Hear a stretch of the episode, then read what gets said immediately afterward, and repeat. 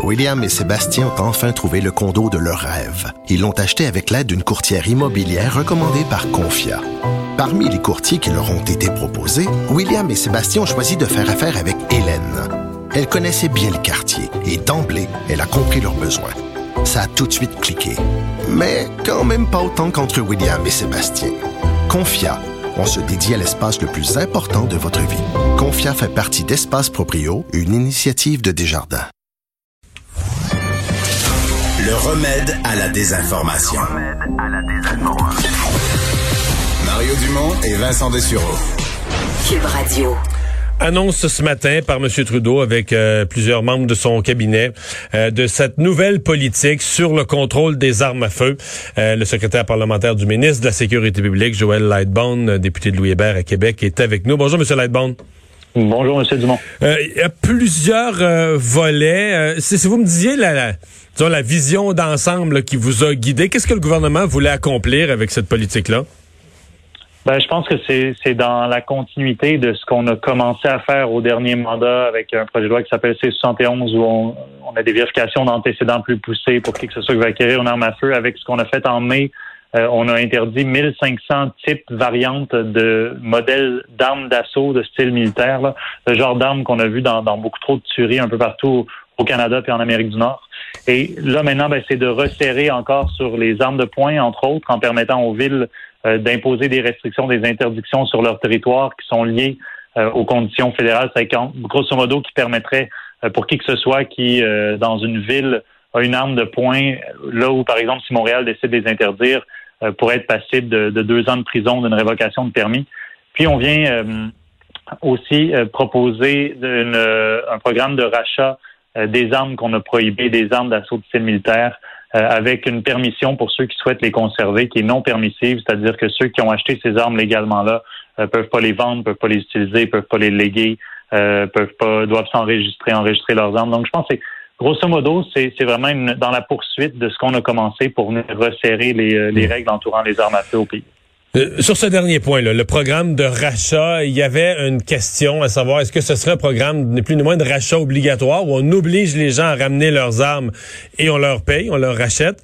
Euh, là, c'est un programme de rachat volontaire. Euh, je vous lis la, la, réaction, par exemple, des, des gens de police se souvient, là, de, de Polytechnique. On parle d'une trahison pour les familles des, des, victimes, etc. Parce que pour eux, ça aurait dû être un programme obligatoire. Pourquoi la décision de, de rendre ce programme volontaire? Ah ben, c'est une bonne question. Puis par rapport à la police souvient, moi, je, veux dire, euh, je, je, les remercie pour tout le travail qu'ils font depuis des décennies pour faire avancer le débat sur les armes à feu. Je, je partage à 100% leurs objectifs. Euh, c'est juste, je pense, au niveau du moyen où il y a un désaccord, mais au niveau de l'idéal où on veut se rendre, euh, c'est sûr qu'on partage le même objectif, c'est-à-dire d'éliminer ces armes-là qui n'ont pas rapport dans nos sociétés, euh, les armes d'assaut qui sont, qui sont faites pour le champ de bataille, qui sont faites pour tuer, pour leur efficacité à tuer.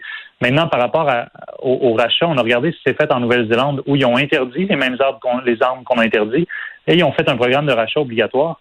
Selon KPMG, sur un estimé d'à peu près 150 000 de ce type d'armes-là qui y a en Nouvelle-Zélande, ils ont réussi à en récupérer avec ce programme de rachat obligatoire 55 000. Ça en laisse toujours à peu près deux tiers dans la brousse où on ne sait pas à qui elles appartiennent, où elles sont. Ce qu'on vient faire à la place, c'est de dire tous ceux qui veulent se départir de leurs armes, on va offrir un prix équitable pour les reprendre il n'y a plus moyen d'en acheter ces armes-là, ça c'est clair depuis le 1er mai. Mais ceux qui tiennent à les garder, vous devez vous enregistrer. Vous devez avoir un permis supplémentaire de sorte à ce qu'on puisse savoir qui possède ces armes-là et où elles sont.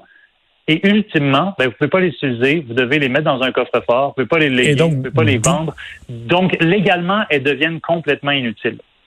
Donc, légalement, euh, sur le total, vous pensez que vous allez avoir un plus grand nombre d'armes qui, euh, qui vont être sous un contrôle quelconque, soit rachetées, soit enregistrées, mais donc qui ne seront pas laissées dans la nature.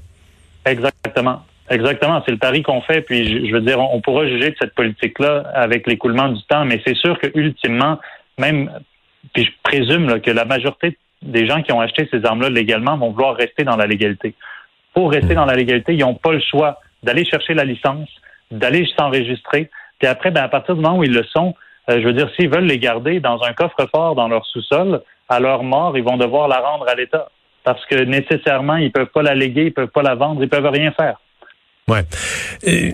sur un autre aspect, euh, les municipalités, vous donnez le pouvoir, le projet prévoit de transférer le pouvoir aux municipalités euh, de se de, de, de, se prémunir contre l'utilisation des armes de poing en les interdisant à l'échelle locale. Donc les, municipalités auraient ce pouvoir supplémentaire, euh, mais c'est pas ce que les municipalités semblent souhaiter. Entre autres, la mairesse de Montréal depuis le début dit on voudrait, euh, moi je veux pas l'interdire, puis à Laval c'est permis, puis à Mirabel c'est permis, puis à Longueuil c'est permis, mais c'est interdit à Montréal. C'est le gouvernement fédéral qui devrait rendre ses armes illégales. Euh, vous répondez quoi aux élus municipaux? Qui pensent la même chose? Ben, je dirais que d'abord, je, comprends. Maintenant, je pense qu'il faut prendre acte de la réalité au Canada où euh, d'une ville à l'autre, ça peut changer, d'une région à l'autre, ça peut changer. Clairement, le, problème de la violence avec les armes de poing euh, est particulièrement présent dans les grands centres. C'est à peu près 80% euh, de l'utilisation à mauvais escient, si on veut, ou de la violence causée par ces armes-là qui se trouvent dans, les villes. Donc, on a entendu Montréal, Toronto, faire ces demandes-là. Maintenant, ce qu'on qu'on vient quand même euh, permettre, c'est majeur à mon avis, c'est de dire à une ville qui veut interdire sur son territoire les armes de poing qu'elles vont pouvoir le faire et qui sera attachée à ça euh, par le jeu du permis fédéral, une sanction de deux ans de prison pour n'importe qui qui s'y conforme pas. je pense que c'est un pouvoir que les villes n'auraient pas autrement par règlement, qu'on vient, si on veut, par le jeu du permis fédéral, leur donner, ce qui est énorme. ça reflète aussi euh, même, je regardais une politique euh, que, que, Jack Layton avait suggérée en 2008 au NPD, et je pense que c'est conscient du fait que la réalité est différente d'une province à l'autre, d'une ville à l'autre, euh, et certainement d'une région à l'autre. Donc, je crois que ça, ça atteint des objectifs. C'est exactement ce à quoi on s'était engagé durant la dernière campagne électorale, de travailler avec les villes pour leur donner plus de pouvoir. C'est ce qu'on vient faire. C'est peut-être une, une différence entre les armes de poing et les armes d'assaut qu'on a interdites, c'est que les armes de poing, euh, sont quand même utilisés par des milliers de Canadiens pour le tir sportif, le tir à la cible, euh, tandis que les armes d'assaut qu'on a interdit avec le programme de rachat dont je vous ai parlé, c'est des armes qui ont, qui ont rien à voir avec la chasse, rien à voir avec le sport, qui ont tout à voir avec. Euh, Mais si Montréal, si Montréal les interdisait les armes de poing, est-ce que ça veut dire que carrément, par exemple, un un, tireur, euh, c'est même un sport aux Olympiques, là, un tireur de ce niveau-là, il faudrait que la ville fasse une, euh, une, une, dans son règlement une exception ou la ville carrément ne pourrait plus être un endroit où on pratique ce sport-là? Ben, par exemple, ce qu'elle pourrait faire, c'est dire si euh, elle pourrait avoir comme règlement qu'il est interdit de les entreposer chez soi qu'elles ne peuvent être entreposées que dans des euh, champs de tir ou dans des lieux où les compétitions se font. Ça, ce serait une possibilité. C'est que n'importe qui qui en aurait un chez lui, à ce moment-là, serait quand même euh, passible de, deux ans de prison d'une révocation de son permis. Euh, si je vous demandais de nous résumer dans, une application concrète, parce que les gens l'ont vécu à Montréal depuis quelques semaines, encore plus depuis deux semaines, euh, la violence, les coups de feu dans les rues. Si je vous demandais de nous dire pourquoi ce que vous avez déposé aujourd'hui euh, permet d'être optimiste que ça va diminuer les problèmes de crimes par arme à feu dans l'est de Montréal. Soyons bien concrets. Euh, résumez-nous comment vous pensez que ça va être possible. Ben, D'abord aussi, je, je, mentionne au passage qu'il y a des investissements qu'on a fait depuis des années, qu'on a refait en novembre, qu'on continue encore aujourd'hui euh, dans la prévention, dans euh, donner plus d'argent pour ben, les capacités d'enquête, les capacités d'action des forces policières, ça c'est une chose. Euh, mais quand je regarde, par exemple, différentes utilisations, là, si la ville interdit les armes de poing sur son territoire avec le, la conséquence que je viens de mentionner, là, donc deux ans de prison, ça donne quand même des pouvoirs aux policiers.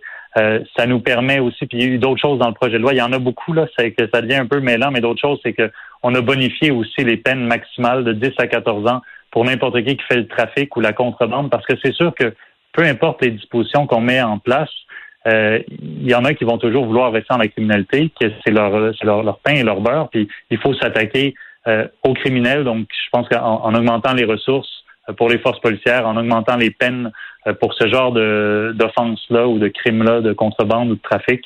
Euh, je pense que ça vient donner des outils supplémentaires aux, villes. Puis pour d'autres types de fusillades, je pense par exemple, moi, mon comté, c'est euh, à Québec, Louis Hébert, à Sainte-Foy, où il y a eu l'attentat à la mosquée de Québec. Ben, une des armes qu'avait Alexandre Bissonnette sur lui, le soir le, du 29 janvier, c'est un VZ-58 qu'on a prohibé et qu'il ne pourrait pas aujourd'hui acheter au Canada depuis le 1er mai que c'est prohibé.